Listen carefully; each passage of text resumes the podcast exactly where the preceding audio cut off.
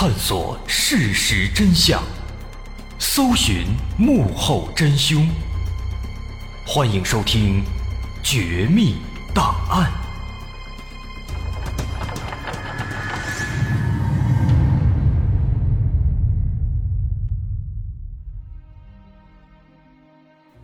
还原事实，探索真相。欢迎继续关注《绝密档案》，我是大碗。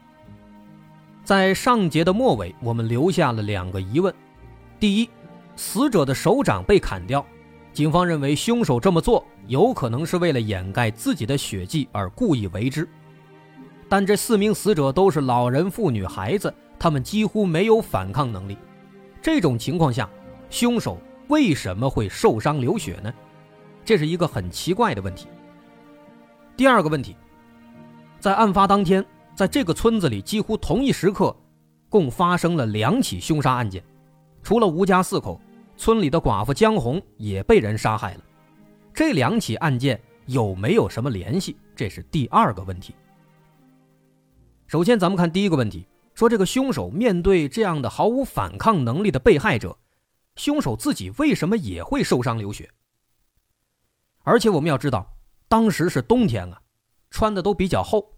即便在作案的时候有一些磕磕绊绊，应该也不会受伤流血，不至于。而且那种老式屋子，地面都是土地，如果凶手真的流血了，那完全可以把地上这块土直接挖走。但是现在呢，凶手却用大量死者的血迹来掩盖自己的血迹，这种办法虽然有效，但成本太大了。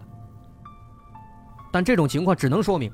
凶手流了大量的血，这些血已经渗进了很深的地下，很难直接挖走，所以说他只能通过混淆的方式来掩盖自己的血迹。那由此看来，我们其实可以推导出一些问题。对于凶手，有两种可能：第一，凶手在杀人之前，他可能已经受了很重的伤，这导致他流了不少血，但是。他是如何受伤的？这也是一个问题。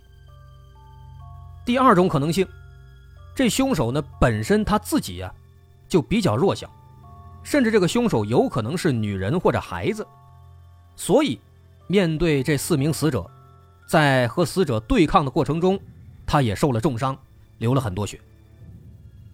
但不论是哪种可能性，如果这个推测成立，那么凶手的范围。就会被大大缩小，这对警方是一个好消息。这是我们对第一个问题的推测。另外，第二个问题，就是在村子里同时发生了两起案件，这两起案件之间到底有没有联系？我要说的是，确实有联系，但是它有什么联系呢？咱慢慢来分析。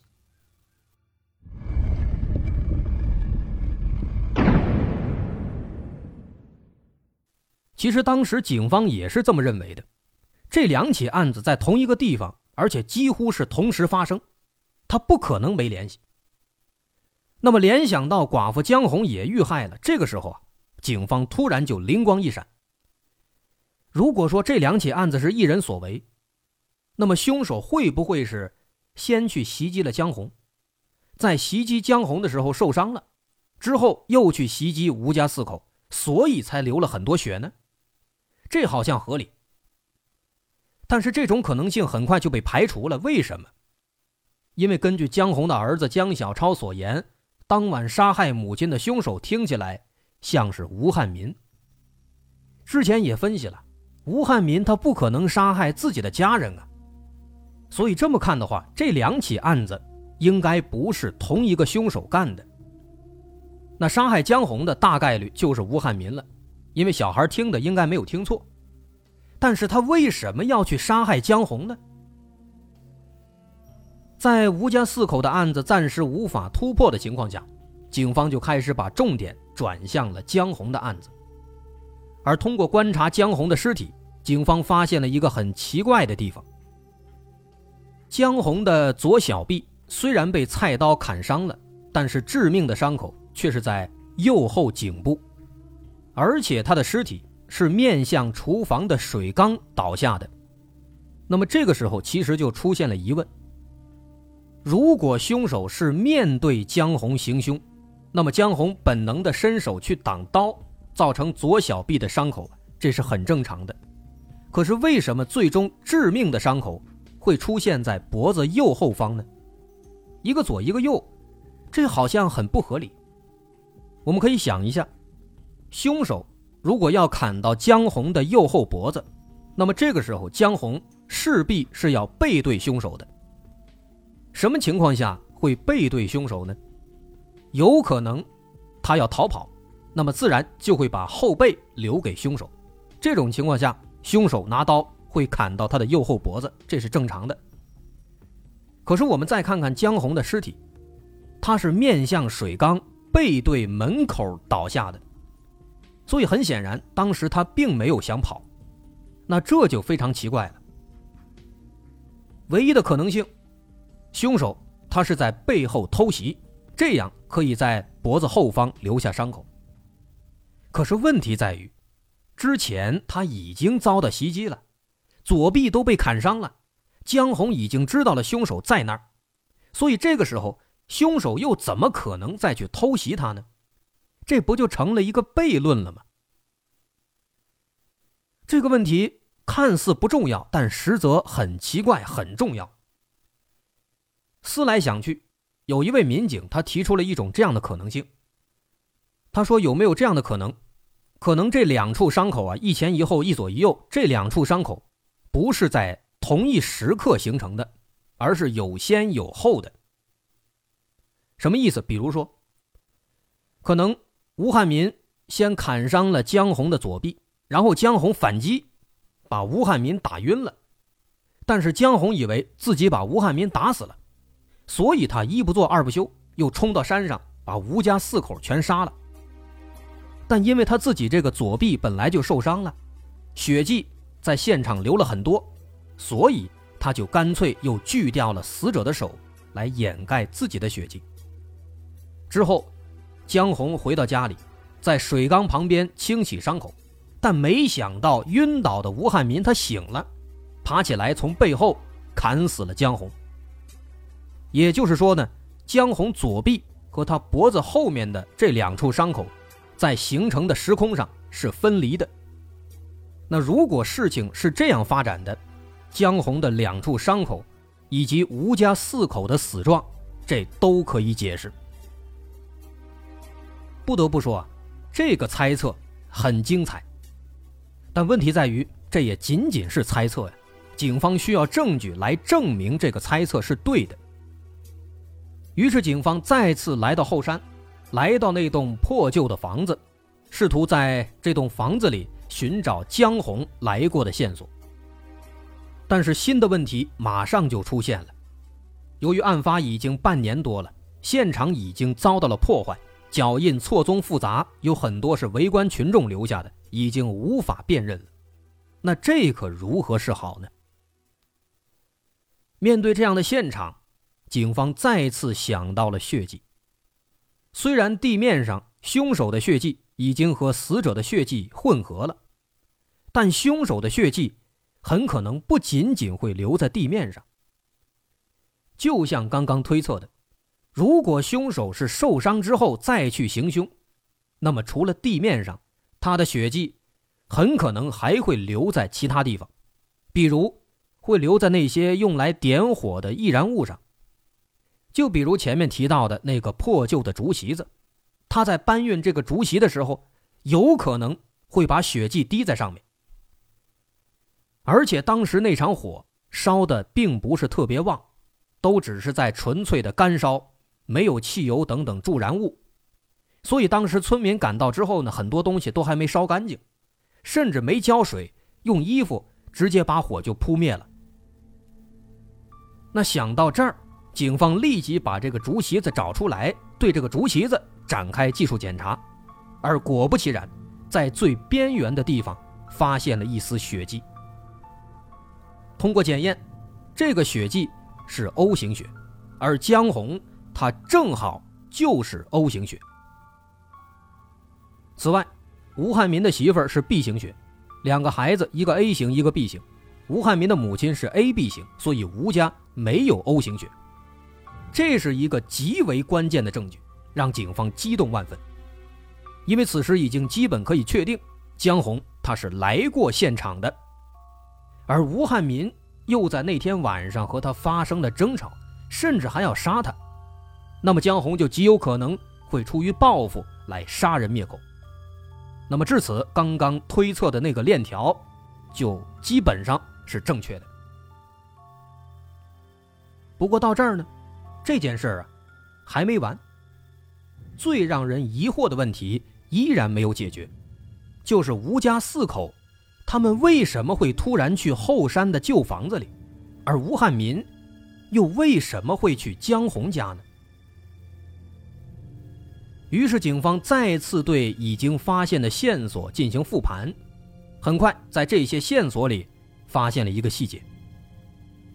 在吴汉民的弟弟吴汉生的证词里，有一个比较反常的地方。吴汉生当时说：“说哥哥吴汉民回村之后啊，先提着年货去了周围三户邻居家里拜年，再回到自己家里。我们想一想，这个行为是不是不合常理？既然给家人置办了年货，那应该是先回自己家放下年货。”再把给邻居买的礼物拿出来，再去邻居家才对。然而吴汉民呢，他却直接提着一大堆年货，先去了邻居家。这种做法多少有点不妥吧？也没有看到有人串门的时候，把给自己买的东西一块带过去了，这不大合适。由此可见啊，在案发那天，吴汉民还没有回到家的时候。就已经出现了反常行为。可原因到底是什么呢？吴汉民当天去县城里采购年货，遇到的特殊情况只有两个：一个是李有田威胁说让他一家过不了年；第二个是弟弟吴汉生回来了，但是吴汉生回来他是不知道的。那么这些意外因素和他的反常举动有没有联系呢？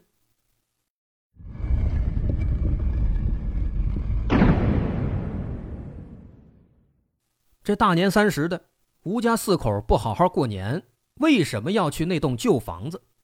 这个问题乍一看很难让人理解，但是联系到吴汉民当天的行动轨迹，警方很快就提出了一种可能性：也许当时他这么奇怪，又是让四口人去后山上，自己又是到处拜年，也许他这么做呀，是为了躲避李有田。毕竟。当天，吴汉民和李有田发生了争吵，而李有田更是威胁他，说让他一家都过不了年，这显然是死亡的威胁。如果这是真的，那这一切就都能说通了。但是这里面也存在问题啊。我们想，吴汉民也是成年人啊，三四十了，他具备独立的思考能力，他自己应当很清楚，自己和李有田之间的确有矛盾。但这个矛盾其实不深啊，无非就是一些金钱上的纠纷，而且腌咸菜的回扣一共也没几个钱。因此，虽然当时李有田发出了那样的死亡威胁，但是作为一个拥有完全行为能力的成年人，吴汉民他完全应该意识到那只是气话。那李有田不可能大过年的真的要来杀自己全家，这犯不上，也不值得。更没必要。所以说，常理来讲，吴汉民他不太可能因为这么一句李有田的气话，就做出这一系列的奇怪的举动。那放着做好的年夜饭他也不吃了，让全家人都去后山的房子里躲着，这不合常理。但是当天，除了李有田的威胁，吴汉民遇到的另外的唯一的一个特殊情况，就是弟弟吴汉生回来了。但是吴汉生表示自己一直在后面悄悄地跟着，哥哥吴汉民他是不知道的，所以不可能对吴汉民产生影响。但是我们注意，这只是吴汉生的一家之言啊。有没有可能吴汉生认为自己藏得很好，但实际上吴汉民他发现吴汉生回来了，他这么做其实是为了躲避弟弟。毕竟当年弟弟伤害了他和母亲。现在看到弟弟在后面啊，鬼鬼祟祟的跟着，他害怕了，所以让全家赶紧躲起来。哎，这好像也有可能。但是啊，弟弟吴汉生又说了，他说自己当时真的是非常小心，藏得非常隐蔽，而且他专门穿了一件非常大众的军大衣，还戴了一顶雷锋帽，这帽檐一压，在远处看根本看不出来是谁，所以不太可能被认出来。不过呢，提到衣服，有一位民警突然灵光一闪，想到了一种可能。说有没有可能，吴汉民当时把跟踪的弟弟当成李有田了，而李有田刚刚威胁了自己，现在又跟踪，这让他认为李有田真的要杀自己全家了，所以才有了那些异常的行为。于是警方马上找到李有田，问李有田那天穿的是什么衣服。李有田说，当天自己啊穿了一件绿色的军大衣，戴了一顶雷锋帽。警方一听，得全都乐了。这俩人穿的衣服这一模一样啊！那吴汉民他肯定是把弟弟给当成李有田了，认为是李有田在跟踪自己，所以他害怕了，就躲起来了。但是吴汉民他也清楚，李有田没来过红卫村，不知道自己家在哪儿，所以当时呢，他想要迷惑李有田，因此当时回村之后。他没有直接回家，而是先去串门啊，带着一大堆年货串了三个门之后，他才回到自己家里。但他回到自己家之后呢，也不敢停留太长时间，因为一旦自己在家停留太久，那外面的李有田就会意识到，哦，这儿就是吴汉民家，那就危险了。所以当时回家以后，吴汉民他也没有待太久，先是让一家人从后门悄悄地溜到山上。去那个旧房子里去躲着，然后吴汉民自己又大摇大摆的出来，哎，好像这也不是自己家，然后他又去了江红家。这一切这就完全能说通了。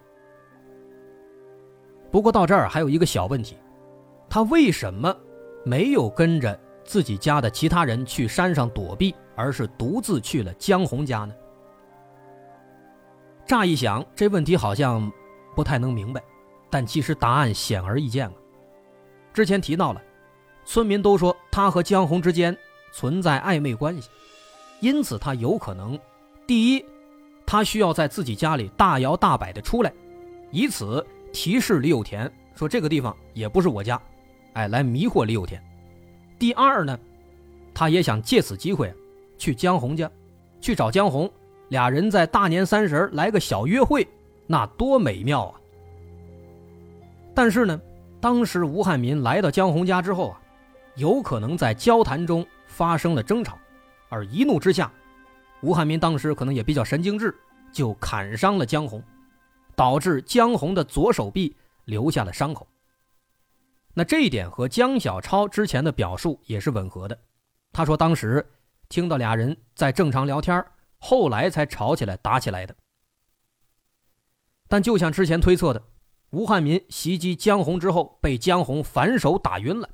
江红以为吴汉民死了，于是来到后山的旧房子里，杀死了吴家四口。那这个时候，可能有人会有问题，说江红他为什么会知道吴家四口躲在后山的旧房子里呢？这还用说吗？肯定是吴汉民告诉他的。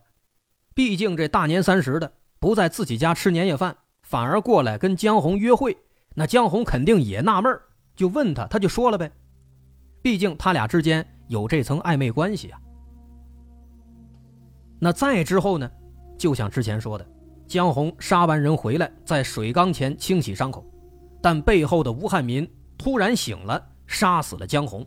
那么如此一来，这起案子前后经过原委，结果全部清晰了。不过到这儿。细心的朋友可能还会发现一个问题：如果按照这个推论，吴汉民袭击江红，江红打晕吴汉民，然后去杀他全家，之后呢，吴汉民醒过来杀死江红，这事儿结束了，是结束了。那吴汉民呢？吴汉民现在在哪儿呢？目前看来啊，有可能哎，是畏罪潜逃了。但是我们要想一想，警方之前也分析了吴汉民的性格特征，他是一个非常非常孝顺的人，就算他已经不爱妻子了，爱上江红了，那孩子和母亲，他还是深爱的呀，总不可能见死不救啊。更何况当时在后山发生大火，他应该也是看在眼里的，他知道自己家人在那儿，他不可能不去救啊。所以警方分析，如果吴汉民没有畏罪潜逃，那么现在他一直没出现，为什么？很可能他也死了。可是江红不是已经被他杀死了吗？那谁还能置他于死地呢？